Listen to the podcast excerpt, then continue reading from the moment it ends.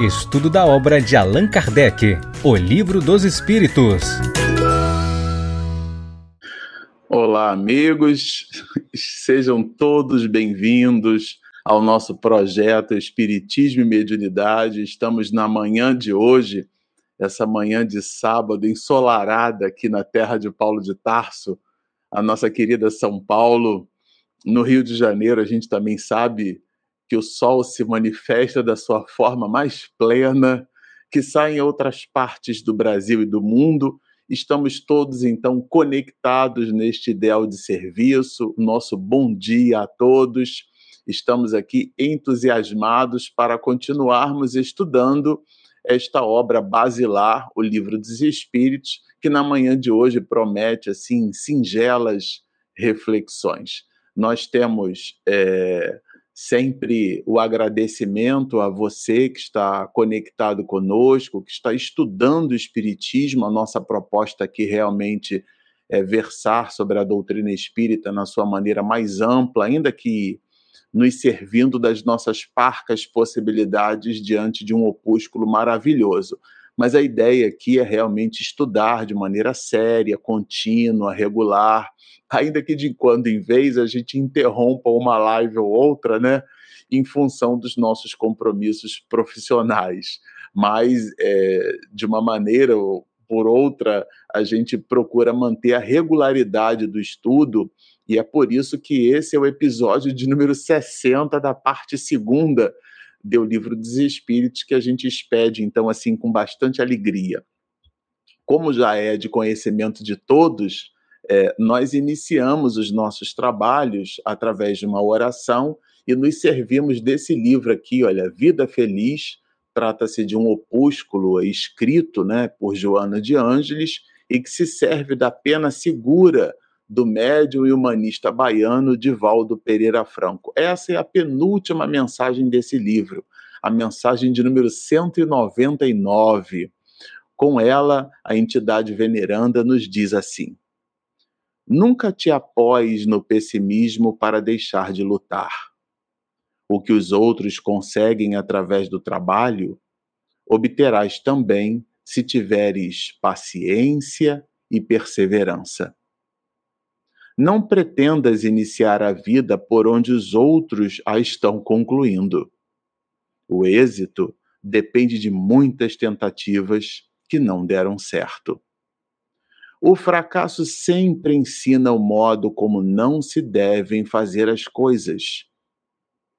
Insiste no teu serviço com otimismo e avança com vagar na direção da tua vitória. Cada dia vencido são 24 horas que ganhaste. Vamos orar querido Rabi da Galileia, amigo incondicional de todos os instantes, Mestre Jesus. Aqui estamos nós, Senhor, conectados no ideal de serviço. Abençoa-nos esta singela, despretensiosa, mas honesta proposta de estudar a tua mensagem através dos opúsculos expedidos por um de teus emissários da luz e da paz, o nosso mestre de Lyon, que nos deixou na obra O Livro dos Espíritos este entendimento de que somos espíritos imortais. Abençoa-nos o Senhor. O propósito de estudo, e assim buscando nos conectar à consciência cósmica, ao Pai de todos nós. Mais uma vez te pedimos, Rabi, para que tu permaneças conosco, hoje, agora e sempre. Eu vou lembrar a todos que nós estamos no capítulo quarto, né, da parte segunda da vida espírita. É, na live passada nós conversávamos sobre espíritos errantes, né, aqueles que estão na erraticidade, e agora a gente vai conversar sobre é, mundos transitórios. Allan Kardec traz na, na parte segunda da obra, é, nesse capítulo quarto, né, essa ideia de mundos que servem assim como área de stage, né? uma área é, é, transiente entre a realidade material e a realidade é, espiritual. É, e a gente já entendeu com Allan Kardec que todos aqueles de nós que nos posicionamos numa condição é, do mundo espiritual, nos preparando para uma nova encarnação, nós estamos na condição de espíritos errantes. Espírito errante, a gente sempre faz essa brincadeira, não é aquele que erra, é aquele que está na erraticidade, está, portanto, no mundo espiritual. Então, nós vamos fazer a leitura aqui juntos do material e estudarmos. Eu até peço a você que, que busque ali o seu opúsculo, né? é, na questão 234, a gente vai entender com Kardec assim: há de fato, como já foi dito, mundos que servem de estações ou pontos de repouso. Achei bem interessante ele usar nessa pergunta essa ideia de pontos de repouso.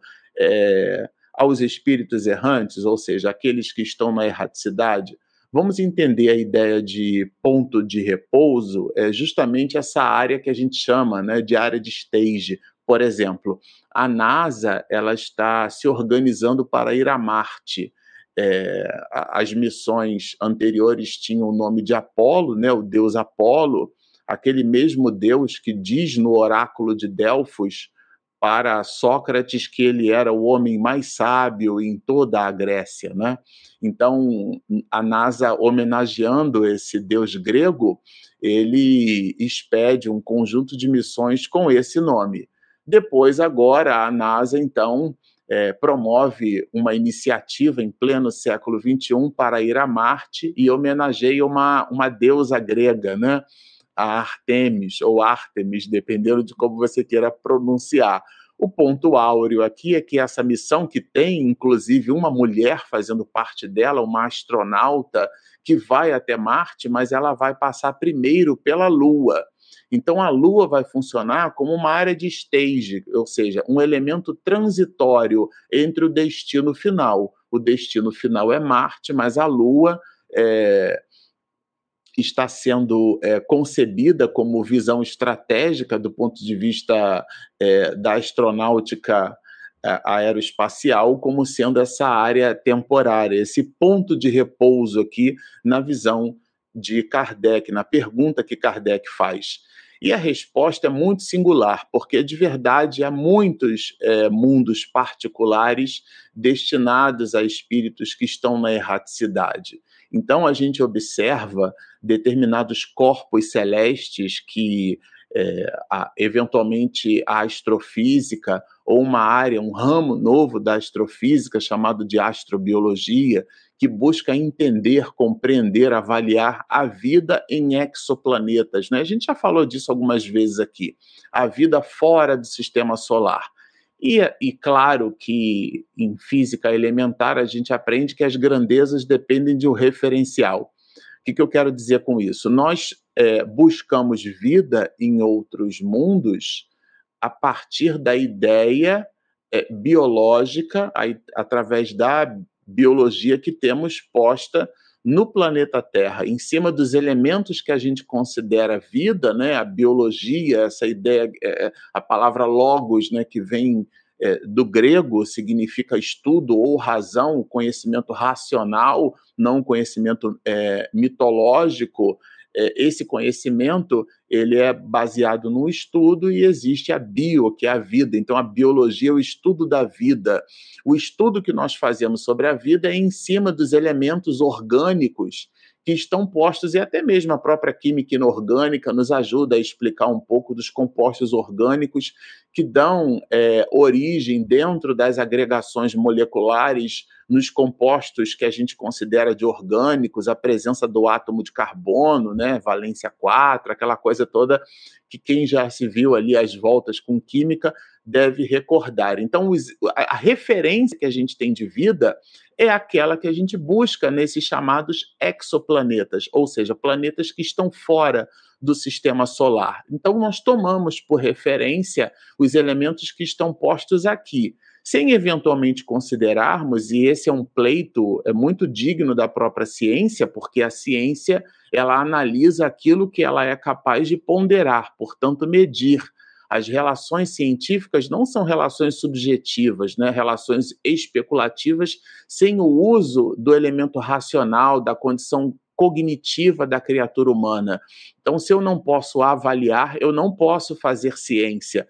Nesse sentido, a, a ciência, essa ciência que a gente então chama aqui é, de astrobiologia, ela busca compostos orgânicos através de processos de espectroscopia, que é a análise do comportamento luminoso feito por, por, é, por telescópios que estão fora da atmosfera e que, portanto, então, não estão obliterados pelas camadas que a atmosfera possui, dando a esses telescópios a possibilidade de enxergar, vamos dizer assim, no ultravioleta e no infravermelho, que é aquilo que a luz visível, né, o espectro de, de frequência, sinais de rádio, por exemplo, é, são sinais luminosos, né, são, são feixes de luz numa frequência que, claro, o olho humano é incapaz de perceber, mas eles existem ali, eles estão postos, e é em cima desses processos do estudo dessas frequências, né, são processos de espectroscopia,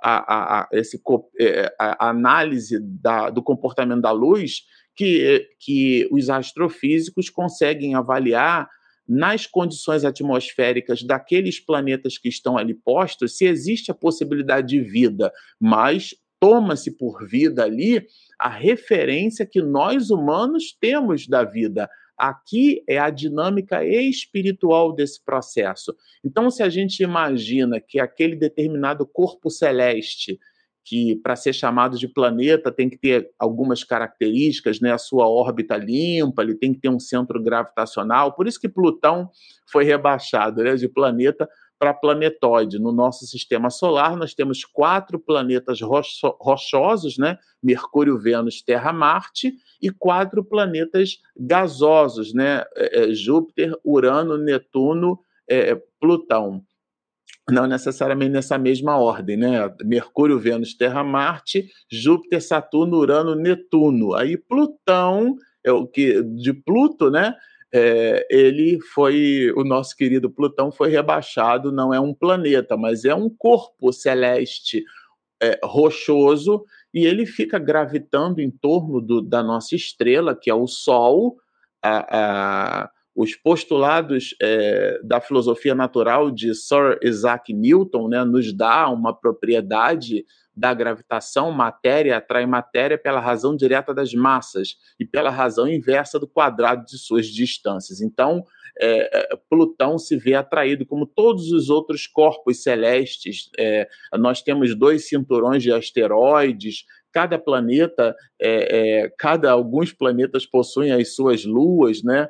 É, é, então, nesse sentido, existe um ecossistema gravitacional e o Sol ele impera como sendo senhor desse centro gravitacional, porque é, de verdade, não que o centro da gravidade esteja no Sol, tá, gente? Mas a massa do Sol possui mais de 92% de toda a massa do sistema solar. O que é que seria isso? Significa isso? Se nós fôssemos capazes de reunir todos os planetas juntos, né? A massa de todos os planetas, de todos os aerólitos, todos os asteroides, os cinturões de asteroides, que são corpos rochosos né, que ficam ali formando aquele chamado cinturão. Os anéis de Saturno são um exemplo disso. Né? É, nesse, se fôssemos capazes de reunir todos, é, não teríamos é, é, é 10% da massa, né? É, o Sol sozinho, aliás, nem 2%, né? O Sol sozinho tem mais de 98% de toda a massa do sistema solar. E as propriedades gravitacionais é, desse corpo celeste luminoso, que é o Sol, é uma estrela, né? Possui luz própria, é um corpo celeste luminoso é, as estrelas, no processo de fusão, né, fundem átomos de hidrogênio, transformam esses átomos em, em hélio. É, aliás, o hidrogênio é a substância química que está lá na, no canto superior esquerdo da tabela periódica, né? A substância química primitiva é, é mais abundante no universo. As estrelas usam o hidrogênio como combustível, né? elas fundem esses átomos e, e ali então transformam nesse processo de fusão é, em, em, um hélio, é, liberam pósitrons e uma quantidade absurda de energia que viaja, então, em oito minutos e meio, beijando a superfície terrestre. O Sol, que é essa estrela que possui luz própria, sustenta todo o seu sistema e sustenta corpos celestes, como a gente diz, rochosos. A gente poderia, mandando sondas espaciais para lá, imaginar que não tem nada. Vejam, não tem nada, mas nada na nossa perspectiva analítica que é muito justa, porque, repito, as grandezas dependem de um referencial. Nós tomamos por vida o elemento referencial que temos postos aqui entre nós. Estão postos, né? É, e nós estudamos até hoje a manifestação da vida, esses seres aquáticos que estão em, em, regiões abissais, que a gente precisa colocar ali um submarino feito de uma forma muito sofisticada para poder resistir à pressão atmosférica, né? é, e a gente observa ali ainda seres aquáticos é, e busca compreendê-los, os processos da bioluminescência, o ser vivo capaz de produzir luz, né? É, quando eu vi a primeira vez um vagalume, eu fiquei assim maravilhado, criança, né? Como pode um inseto produzir luz própria? Então é Deus mostrando para nós a capacidade do que a natureza pode fornecer. E a gente analisa na nossa perspectiva. Então, os cientistas enviando sondas espaciais eventualmente podem chegar à conclusão, e é legítimo que seja assim na perspectiva científica, de que não há vida naquele planeta, porque aquilo é um planeta rochoso, aquilo não apresenta, por exemplo, é, é, condições, não tem água, né? Então, a gente entende que para que haja a vida tem que haver água, porque a vida se desenvolve na Terra com essas características. Então, tudo aquilo que foge às características do que a Terra tem por referência, a gente então é, considera que ali não tem vida. Mas Allan Kardec, quando incita os espíritos, ele faz nos perceber justamente algo um pouco diferente, numa perspectiva espiritual, diríamos, né? que aquele corpo rochoso que está ali, ele não está ali para nos divertir do ponto de vista astrofísico, né? Não, eles servem de habitação temporária para muitos espíritos, né? Ele chama aqui espécies de, de bivaques, né? Que é um estacionamento temporário, né? um campo onde descansam de demasiado longa erraticidade. Então, nesse sentido, os corpos celestes que estão presentes no universo, eles têm um propósito para Deus. Eles não estão ali postos é, ao acaso, ao relento. Os gregos dizem não a caos, a cosmos, no sentido da organização, né?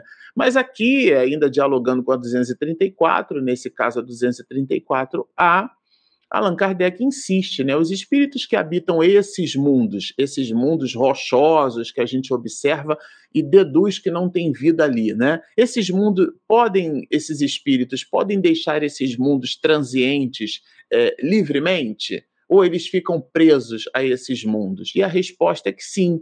Os espíritos que se encontram nesses mundos, nesses mundos transientes, né, têm a liberdade, o livre arbítrio de deixá-los a fim de irem aonde devam ir. Esse devam aqui é bem interessante porque é uma proposta positivada, né, no sentido de que elas estão postas como um elemento de obrigação para esse espírito. E vamos entender aqui a obrigação, a própria mecânica das leis divinas aonde nós estamos postos. A gente vai estudar mais tarde isso na terceira, quarta parte do livro dos Espíritos, aonde Allan Kardec coloca as leis morais, são leis universais. Se você tiver a possibilidade de conversar com extraterrestre, com um marciano, com alguém que, que esteja vivendo em Júpiter, né? Vamos lembrar que a comunicação medianímica é capaz de estabelecer esse processo. Às vezes a gente cria um, um, um, estereótipo do, do extraterrestre, o extraterrestre é tudo aquilo que está fora da Terra, né? O, aquilo que vive num exoplaneta, num planeta fora do sistema solar. Mas se você tiver a, a possibilidade de entrevistar um extraterrestre, certamente você poderá perguntar para ele como é que é a lei de destruição lá a lei de solidariedade, a lei de amor, justiça e caridade. Aliás, muita gente acha que caridade é dar coisas, né? É, imaginemos que nos mundos ditosos, nos mundos celestiais, não há miséria, portanto, a gente não precisa distribuir nada para ninguém. E, no entanto, nesses mundos, a caridade se exerce de, da forma mais plena possível. No nosso orbe, na nossa condição atual, a gente entende a caridade como o ato de dar não só de dar de si mesmo, mas de dar coisas. A gente acaba coisificando essa relação que deve ser espiritualizante, no sentido mais pleno dessa mesma observação. Então, as leis estão ali postas. E essa, esse, essa ideia né, dos espíritos é, devam ir é, é nessa condição das leis que estão postas, ele tem uma obrigação para com a consciência, a sua própria consciência, para com as leis. Se ele eventualmente tem um acerto de contas para fazer com outro espírito, ele precisa reencarnar. Se ele precisa ou necessita, e ele entende que assim o seja, é, é, amplificar as suas possibilidades intelecto-morais, ele mesmo vai perceber que a reencarnação é uma necessidade. Então a gente diz é, num colóquio que nós não pedimos para nascer, nós imploramos, nesse sentido, a reencarnação é uma benção. O estado de provação é, é aquele estado temporário, a verdadeira vida é a vida espiritual. Bom, mas agora na 235, Allan Kardec está muito interessado em saber se os espíritos progridem quando estão nesses mundos temporários nessas, nesses planetas que a gente observa e só enxerga rocha. Louis Armstrong, né, quando pisou na Lua e ele expediu aquela cérebre exortação, né, é um, quando ele pisou no solo lunar pela primeira vez e deu o primeiro passo, ele diz é um passo pequeno para o homem, mas é um passo gigantesco, né, um salto gigantesco na história da humanidade, porque realmente fomos capazes de ir à Lua, né? Nesse sentido, é, esses mundos transitórios, é, analisando a Lua, dizia-nos à época Armstrong, é, foi um, um, astronauta que se notabilizou é, por estar, né, por ter sido o primeiro, e ele disse assim, né, num tom irônico, é, e desconfortante para muitas pessoas de halo religioso. Eu fui até a Lua, mas não encontrei Deus lá, não encontrei nada, não encontrei vida, enfim. É a forma daquela, daquele ser humano de buscar, tá certo? É, nesse sentido, Allan Kardec quer saber, né, indaga os espíritos, se nesses mundos transitórios que a gente já entendeu que eles sim existem, os corpos celestes servem de área de stage, é, aos espíritos se ali, naqueles mundos, postos, ainda que de maneira transiente, portanto temporária, naqueles mundos, se eles podem evoluir. E a resposta dialoga, começa com o advérbio de modo, certamente. Então, é, os que vão a tais mundos, a esses mundos transientes, né, levam um objetivo. Então, ali eles não vão a esmo, o objetivo de se instruírem e de poderem mais facilmente obter permissão para passar a outros lugares melhores. Vejam, então ali a gente pode imaginar que naquela estrutura, numa dimensão espiritual, existem escolas. Aliás, André Luiz, é, ele, quando descortina ou amplifica aquilo que Allan Kardec descortinou na literatura espírita, a, a, é, André Luiz, então, nos mostra a vida no mundo espiritual, que é basicamente, basilarmente, a parte segunda do livro dos Espíritos que estamos estudando, né? Ele mostra as colônias espirituais. E a gente aqui, por derivada primeira, pode deduzir que muitas dessas colônias espirituais estão postas numa dinâmica espiritual é, nesses mundos transitórios. E ali, certamente, eles vão progredir, eles vão se instruir, eles vão dialogar com outros espíritos, eles estão numa condição errante, estão numa condição em que se preparam para um novo mergulho na carne. Essa é a definição legítima de espírito errante, aquele que se prepara para reencarnar. Então, claro, é, ele e o objeto das atenções dos espíritos, portanto nossa, né? Quando a gente fala dos espíritos, a gente não fala de um elemento posto assim, agnóstico, é desconhecido da nossa realidade primeira. Não, estamos falando de nós. Às vezes, alguns, muitos é, nos pronunciamos assim. Ah, porque a humanidade precisa melhorar, como se a gente não fizesse parte da humanidade. Ah, as pessoas são terríveis, como se nós também não fôssemos pessoas. Então a gente analisa os outros ou se coloca na posição daquele que analisa, mas a gente não se contextualiza naquele mesmo processo, como se nós fôssemos criaturas diferenciadas. Aquele que analisa sempre se coloca num certo ar de empáfia, e a gente tem que tomar muito cuidado com isso. Então aqui, o título dessa obra é o livro Dois Espíritos. Se nós somos espíritos, o livro é para nós. O livro não é para, para os espíritos outros, não. Você é um espírito que você, quando lê o livro, você lê o livro para você. Quando nós analisamos um, comporta um, comportamento de um personagem primitivo no Evangelho, por exemplo, a negação de Pedro, quem acha que está lendo ali a negação de Pedro não está entendendo nada do Evangelho. Está descascando a banana, jogando a banana fora para comer a casca. Nós estamos ali nos estudando do ponto de vista antropológico, do ponto de vista sociológico, do ponto de vista psicológico, em Pedro é o nosso comportamento posto ali diante daquelas realidades. Isso é muito importante a gente tomar por nota, porque senão a gente acha que aquilo serve aos outros. É como assistir uma palestra na casa espírita ou, ou, ou uma outra preleção de um outro religioso qualquer e a gente imaginar assim: nossa, minha prima tinha que estar aqui ouvindo isso, mas é você que está ali ouvindo, então é para você. Era Joana de Ângeles que dizia para Divaldo, que na verdade não era para Divaldo, é para nós, e ele se desnudando moralmente, né? É, fez, um, fez e faz até hoje um trabalho brilhante nessa direção. Ele dizia assim: Poxa, minha amiga, é, em se referindo a Joana, né, a mentora espiritual do próprio Divaldo. É, você escreve tanta coisa, mas você nunca escreveu nada para mim, né? E aí, Joana, mas leia. Então estava na segunda pessoa do singular, para tu, para ti. É para você, você que publica para os outros, né? Então, nesse sentido, a mensagem é para nós. Então, aqui, é, os espíritos, nós espíritos, progredimos na condição da erraticidade. Só que ele, Allan Kardec, aqui, avançando, ele vai nos perguntar assim, pela sua natureza especial, de uma certa especialidade, um propósito específico. É disso que a gente deve entender como natureza especial. Os mundos transitórios se conservam perpetuamente destinados a espíritos errantes? O corpo celeste está lá boiando, vou usar essa expressão. Claro, ele está gravitando, né? está sob leis, porque aquilo que está boiando está flutuando eventualmente ali num composto aquoso nesse sentido, é, é, é, só uma, uma versão didática desse, dessa percepção, tá certo?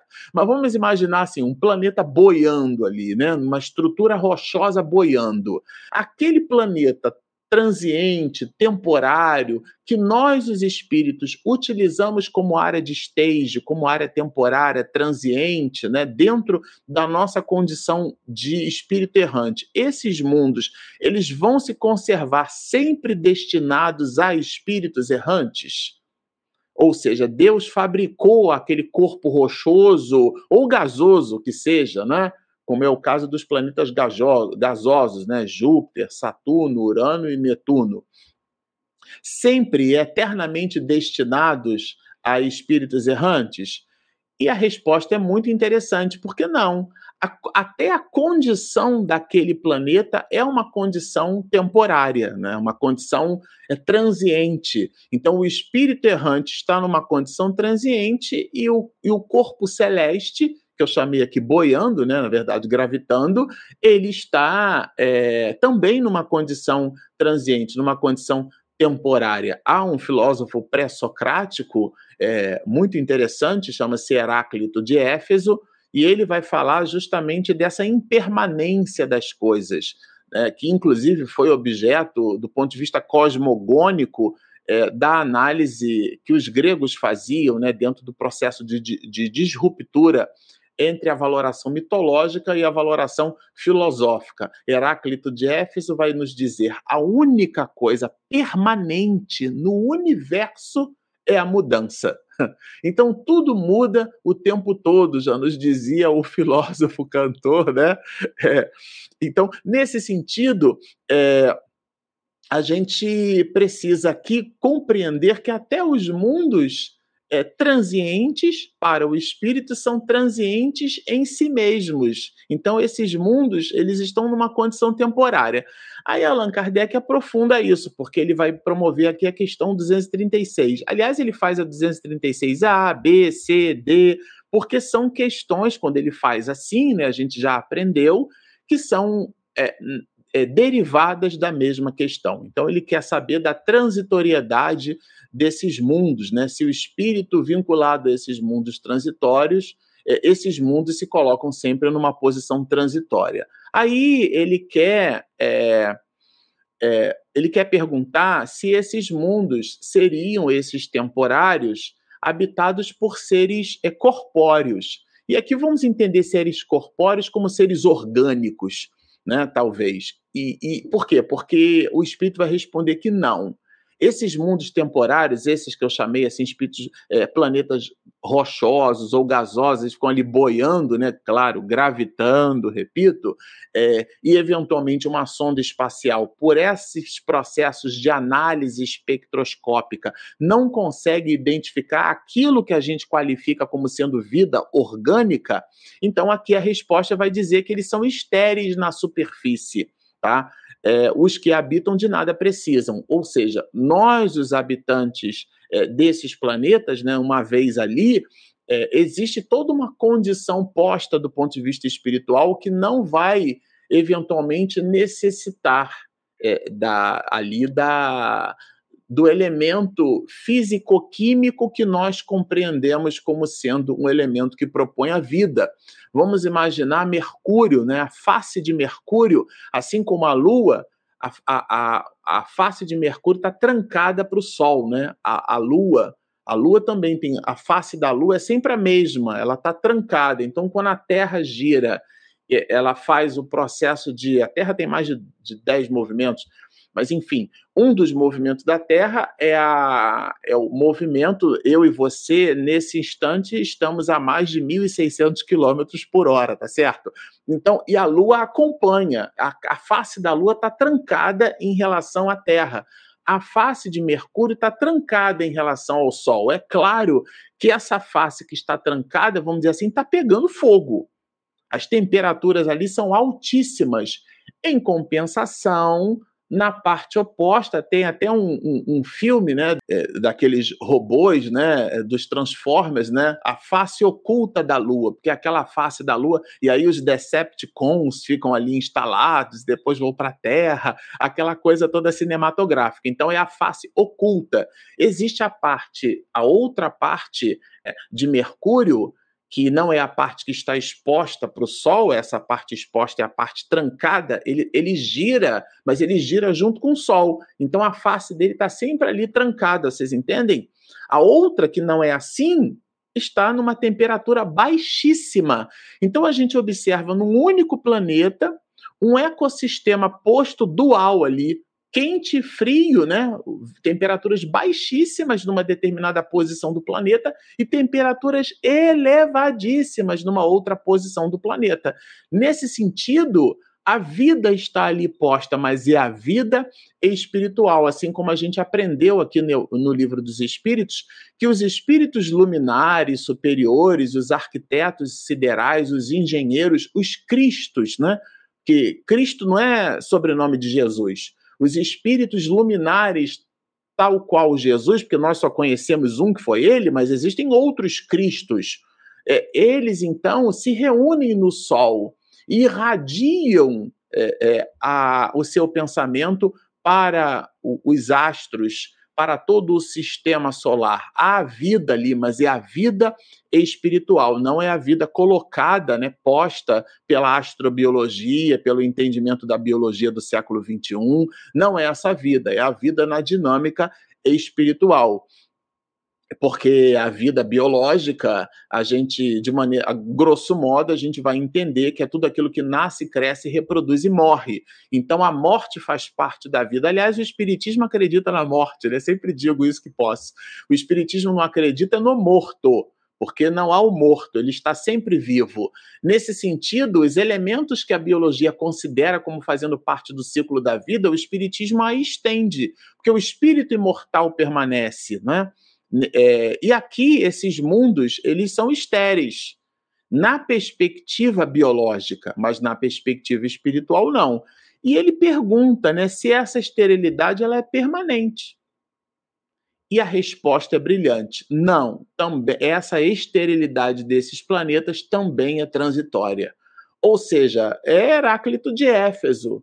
É, nada é permanente no universo, tudo muda, o próprio universo estuda se está em expansão e, e tudo mais. Então, é, é, o chamado redshift, né, onde a gente consegue entender que, que há um distanciamento, porque os comprimentos de onda vão se aproximando do vermelho. Eu não queria aqui é, complicar muito a nossa cabeça, né, até porque é um assunto que eu não domino, mas daquilo que eu bebi da água do professor doutor é, da Universidade Federal de Santa Catarina, né, é, professor Zabotti, ele nos ensinou que justamente esse movimento de redshift é um movimento onde tudo aquilo que se distancia tende para o vermelho.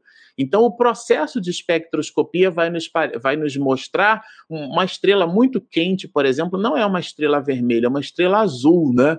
Então, por incrível que pareça, nesse sentido, a cor fala bastante da intensidade, é, é, a intensidade luminosa, é, a cor fala bastante do, do, da quantidade da, da produção, né? É, da potência dessa mesma estrela. E essa estrela, à medida que ela vai se distanciando, aquele comprimento de onda vai sofrendo alterações e nós observamos como tendendo para o vermelho, daí esse shift, né? É, red shift. Então, ele tende para o vermelho, ele se distancia. Então, a gente observa que o universo é, está em deslocamento constante. Isso é muito apropriado para é, a gente e ter por nota que tudo está em movimento o tempo todo. Então, mesmo esses planetas que a gente, numa certa perspectiva, vai perceber, vai imaginar, vai depreender que são planetas é, é eventualmente é, estéreis, eles não são estéreis. Eles, primeiro, têm um propósito de abrigar, abrigar espíritos que são espíritos que estão ali postos dentro desse mecanismo é, é da erraticidade, né? É, então, eles estão ali, existem eventualmente colônias espirituais, tem toda uma dinâmica vinculada a, a, aquele planeta que a gente vai considerar estéreo. Mas ainda assim, aquele planeta não será estéreo o tempo todo. E, e, e aí, bom, nascer, Allan Kardec explora essa questão dos mundos, é, desse mundo estéreo, né? Imagina um corpo celeste boiando, gravitando no espaço. Você olha só rocha, né? Uma rocha gigante eles não possuiriam, né? Estão desprovidos de beleza natural. Você olha assim, uma coisa meio que sem graça, né? Vamos dizer assim, um pedaço de rocha gigante gravitando no espaço, né? E, e a resposta do espírito é uma resposta muito sutil. Eu diria que é uma resposta vamos dizer assim, bem. É, é uma resposta bem. É, não exatamente sutil, mas é uma resposta é, teatralizada, ou ao mesmo tempo cercada de um, de um simbolismo, de um lirismo muito grande, né? porque eles vão dizer, é, o espírito que responde vai dizer da, do, da, da, variação de belezas, né? que a natureza reflete as belezas da intensidade é, da imensidade. Então, nesse sentido, a gente deve tomar por nota aqui que aquilo que está posto no universo é a variação de formas, a variação é, de contextos, é, isso é uma demonstração de beleza, são as belezas naturais, né? E elas não são menos admiráveis, né, do que aquilo que a gente chama por beleza natural. Beleza natural porque está íncito em a natureza. Qual natureza? A natureza humana. Então, nós observamos as coisas do ponto de vista da natureza humana. Tudo aquilo que foge à nossa compreensão, a gente então é, é, ou, ou refuta, né? ou diz que não é, diz que não pode, nesse sentido, a beleza no universo se apresenta em muitas outras possibilidades. Essa é a reflexão simbólica, é a reflexão que eu chamei de, de teatralizada, no sentido de que é uma reflexão poética, aonde esse espírito responde já nos fazendo refletir sobre o que há de possibilidade de beleza dentro do universo. Então, a beleza está manifestada em outras possibilidades. Agora, na D, tudo isso, gente, em cima da 236, tá? Sendo transitório o estado de semelhantes mundos, a gente já entendeu que o mundo é transitório tanto para o espírito como para ele mesmo, né? Para o próprio mundo, né? A Terra, o planeta Terra, em algum momento, ele é, o planeta Terra, a nossa, a nossa casa, né? O, o, nosso, a nossa Gaia, como dizem os gregos, né? Em algum dia já foi esse mundo assim transiente, esse mundo temporário, é, esse mundo, essa área de stage, né, como a gente mencionou. E os espíritos respondem que já pertenceu. Aí na E, na, que, na pergunta de número E, Allan Kardec quer saber em que época. E os espíritos respondem de maneira sucinta, é, durante a sua formação. Ou seja, quando lembra-nos Emmanuel, né, um, um, um bloco se desprendia da nebulosa solar, é, aquele o, o psiquismo é, dos espíritos siderais sob a égide de Deus, é, esses arquitetos é, ali é, sob a égide da divindade é, constroem o sistema, os Cristos, né? Porque eu sempre gosto de repetir, Cristo não é sobrenome de Jesus. Então, é, é, ungido, essa ideia do Cristo é a ideia do ungido, né? Então, nesse sentido, esses espíritos luminares, que a gente não tem nem cognição para entender como é que é, é efetivamente isso, né? não tem forma humana, por exemplo, são como sóis. Então, é, eles, eles é, ajudaram, co-criaram, porque quem cria é Deus. Eles co-criaram. E Jesus é, foi destacado pela divindade para tomar conta, vamos dizer assim, do planeta Terra. Isso há 4 bilhões e 500 milhões de anos atrás. A Terra, no seu estado de formação, é, dentro daquela condição de erupção vulcânica, dentro daquela condição onde não existia uma atmosfera posta, né, aquela condição do enxofre, de gases que para a vida biológica seriam letais, né? Temperaturas altíssimas que nenhum ser vivo estava posto naquele momento e resistiria a essas temperaturas, muito embora a astrobiologia considere os extremófilos, né? São aqueles seres vivos que conseguem viver em, em, situações extremas, né? Mas isso é uma outra discussão. Então, durante a formação da Terra, o próprio planeta Terra foi utilizado como área de stage, como área temporária, como área transiente para alguns, muitos espíritos errantes, há bilhões de anos atrás. Né? E aqui Allan Kardec, sempre de maneira brilhante no seu comentário, ele vai nos dizer que não há inutilidade na natureza. Não há um corpo celeste ficar boiando ali à toa. Não há uma estrela posta no firmamento para que a gente olhe num telescópio é, é, é, caseiro, né, num telescópio ou até mesmo num telescópio profissional, esses que estão ali no Chile, né, e tudo mais, e a gente fica admirando. Claro que aquilo tem tam, também esse propósito, mas existem outras utilidades, né? Ele tem uma finalidade, ele tem uma destinação, é nesse sentido. Então não há exatamente, diz-nos Kardec, um lugar vazio. Tudo, olha a expressão do mestre de Lyon, tudo é habitado. Aliás, ele estende isso, e claro, essa afirmativa dele vai causar desconforto na comunidade científica. há vida em toda parte em toda parte a vida. E ele, estendendo o seu raciocínio, vai nos dizer: antes mesmo da formação dos primeiros seres orgânicos, aqueles compostos orgânicos que a gente mencionou, é, os primeiros açúcares, a presença ali do átomo de carbono como sendo esse composto, né?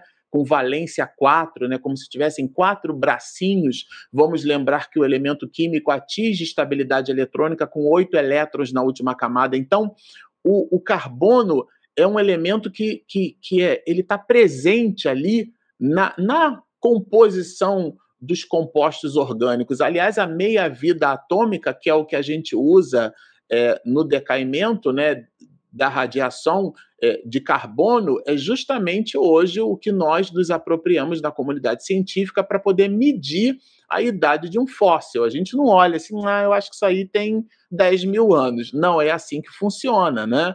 Não é assim, é por elementos de radiação na presença de um dos isótopos do carbono, das alterações do carbono, que promove uma radiação de meia-vida, e naquele processo de meia-vida a gente consegue calcular a idade daquele composto. Então, antes mesmo da formação dos compostos orgânicos, Allan Kardec diz assim, naquela massa informe, porque o planeta Terra ainda estava em formação. Aliás, o que caracteriza, né, um dos elementos que caracteriza plan um planeta é a sua composição esférica. Por quê? Porque a composição esférica é aquela que demonstra que há, então, uma, uma, uma gravidade, porque tudo tende para o centro.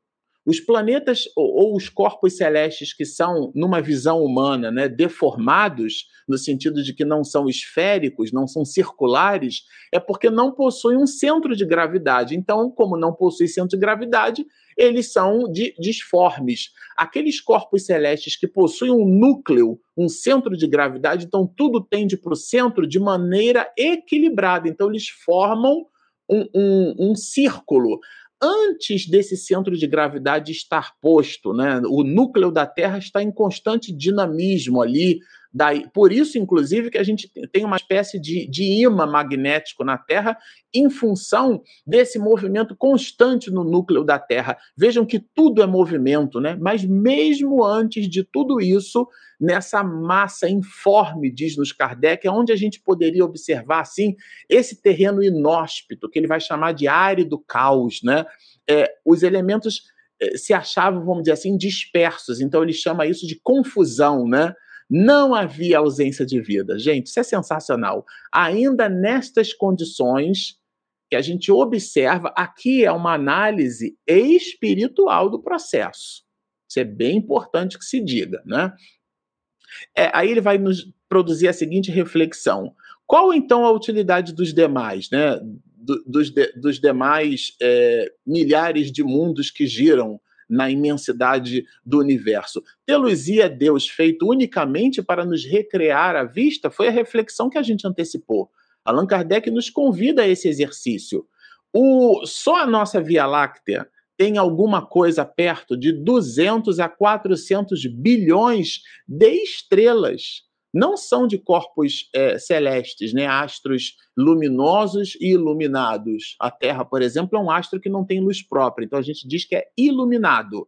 E os astros iluminados também brilham. A Lua brilha de noite, a estrela d'alva brilha, que não é uma estrela, é um planeta, Vênus. Então, nesse sentido, há, os corpos brilham no firmamento. E há dois tipos de corpos, né? Grosso modo, os que possuem luz própria são as estrelas os, os luminosos e os iluminados, os que recebem a luz desses primeiros. Pois somente este primeiro grupo e classe, os astros luminosos, a gente conta somente na nossa Via Láctea, de 200 a 400 bilhões de estrelas, de sóis, nas mais variadas grandezas. De sóis, não são de planetas. E, e, e, inclusive, a astrofísica hoje, né, quando estuda a questão do, do, do buraco negro, quando estuda, por exemplo, a, a questão da matéria escura. Por que matéria escura? Porque a gente não consegue perceber pela luz, né? Então, esse nome escura. Nesse sentido, a galáxia nossa, por exemplo, teria um percentual elevadíssimo de matéria escura. E por que, que chama de matéria se não pode ver? Porque tem uma ação gravitacional acontecendo ali, mas a gente não observa. Mas isso é uma galáxia. Só que o telescópio Hubble, o Katrina e muitos outros já mapearam bilhões de galáxias. E nada disso estaria posto no universo simplesmente para nossa re recreação, né? Para que a gente entenda a exuberância do cosmos somente. É claro que a gente depreende a exuberância do cosmos nessa análise. Entende que a organização, a palavra cosmos vem do grego, né? Significa organização. É claro que não há caos, há uma organização é, cáusica, causal, é, original, há um pensamento primitivo, no sentido de que veio primeiro e organizou a tudo e a todos. Quando a gente analisa a criação, nós depreendemos um Deus vivo. É claro que sim, mas aqui a gente não pode, com isso, né, é, é, imaginar que, que o universo ele está posto simplesmente para esse nosso deleite é, vamos dizer assim, cognitivo, esse nosso deleite intelectual. Não, não existe nada em lugar nenhum ao vazio, lembra-nos Kardec. A vida em toda parte. E ele vai falar dos mundos ainda impróprios para a vida material. Esses possuem a vida espiritual e, não obstante, já povoados de seres vivos apropriados a tal meio vejam que é sensacional, né? Eu particularmente eu fico muito empolgado assim com a literatura espírita, com o material espírita que está posto, né? E Regina, minha esposa, está aqui a postos, né? Eu vou pedir a ela para poder soltar aí a nossa vinheta de perguntas e respostas. O Livro dos Espíritos. Momento de interação, perguntas e respostas. Pronto, vamos lá. Daniel está sempre com a gente, né? Daniel pergunta assim: Marcelo, em que em que os propósitos superiores no bem comum a todos, desapegado dos desejos inferiores, podem nos favorecer e inserir a um mundo melhor entre os mundos transitórios. Deus lhe abençoe. Oh, Daniel. É, o propósito das entidades é, superiores é nos fazer progredir é nos fazer perceber o amor, é, que se manifesta em, em perspectivas que a gente ainda não conhece. Ah, nós ainda somos criaturas muito primitivas. Primitivas porque estamos nos estágios primeiros. É nesse sentido. Primitivo porque veio primeiro. Não existe exatamente um demérito nessa condição. Você observa uma criança na primeira série.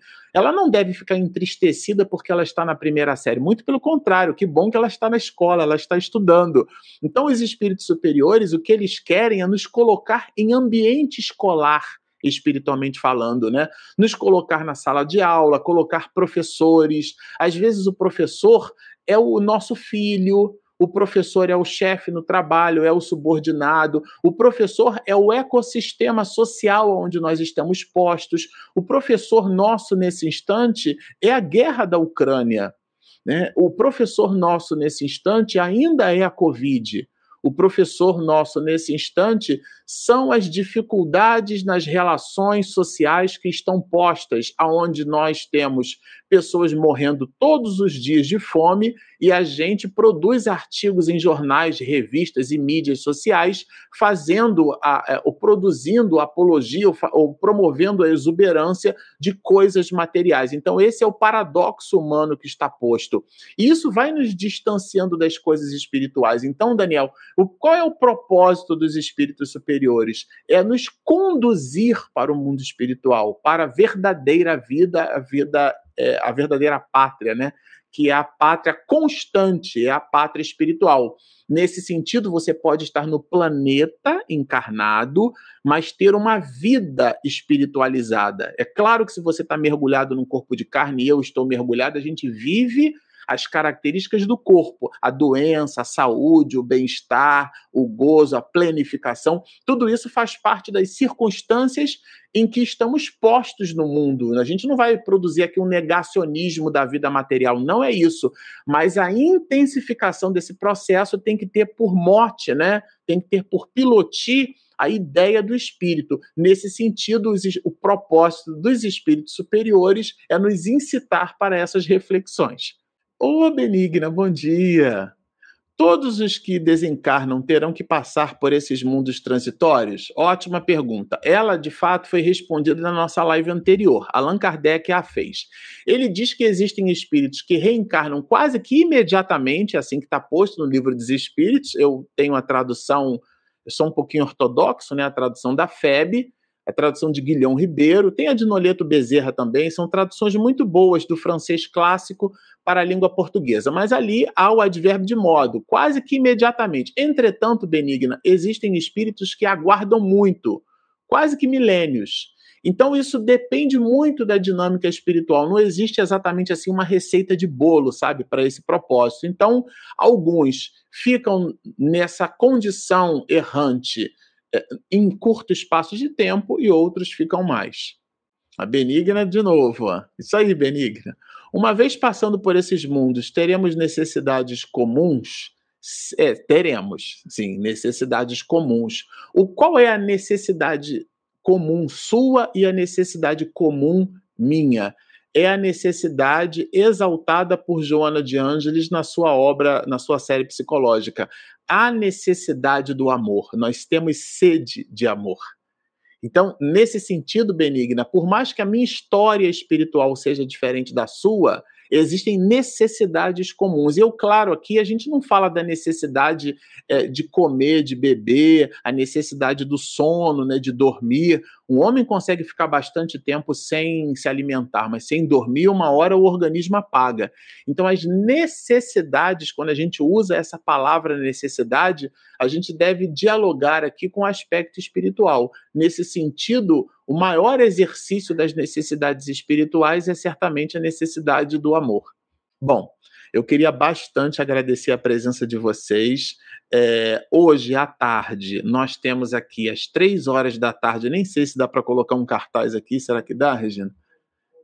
Regina está pesquisando aí para colocar. Enquanto a Regina pesquisa para colocar o cartaz, é, nós teremos hoje, é, no Auditório Bezerra de Menezes, da FESP, né, a Federação Espírita do Estado de São Paulo, um trabalho que nós estamos iniciando, é um trabalho em parceria do projeto Espiritismo e Mediunidade, com a Federação Espírita do Estado de São Paulo. Esse trabalho visa conversarmos sobre, é, sobre filosofia, a gente chamou de diálogos espíritas, lembrando um pouco ali os diálogos de Platão. E é justamente por ele que nós vamos começar. Olha o cartaz aí. É, nós vamos conversar é, falando exatamente de Platão e suas relações com o Espiritismo. Qual é a conexão desse filósofo com a doutrina espírita. Então, eh, se você quiser ter mais informações sobre essa conexão de Platão com o Espiritismo, é, se conecte conosco às três horas da tarde. A gente vai fazer a retransmissão, ou melhor, a transmissão né, ao vivo para vários players, é, para a FESP, claro, e também para o nosso projeto Espiritismo e Mediunidade. É uma atividade de palco, vamos dizer assim estaremos é, nós aqui, eu e o Roberto Watanabe, é, conversando sobre Platão. É um encontro mensal, ele vai acontecer uma vez por mês, é um projeto que a gente desenvolveu e a gente busca com ele é, realizar um trabalho que a gente já até fez juntos aqui com Roberto Watanabe. A gente pega um filósofo e busca no pensamento daquele filósofo é, conexões desse pensamento com a doutrina espírita. Então a gente quer produzir aqui um trabalho mais abrangente, mais elástico, né? No sentido de que esses temas, então, serão temas é, que, claro, vão dialogar com aspectos da filosofia, mas são temas que vão nos conectar com as nossas necessidades. A Benigna falou de necessidades, que vão nos conectar às nossas necessidades. Bom, são esses os recadinhos que a gente queria deixar aqui com vocês. É, nós vamos terminar, então, como de costume, a nossa live, o nosso trabalhinho, né, a nossa singela é, reflexão e estudo desse livro sensacional, expedindo entre nós uma singela oração.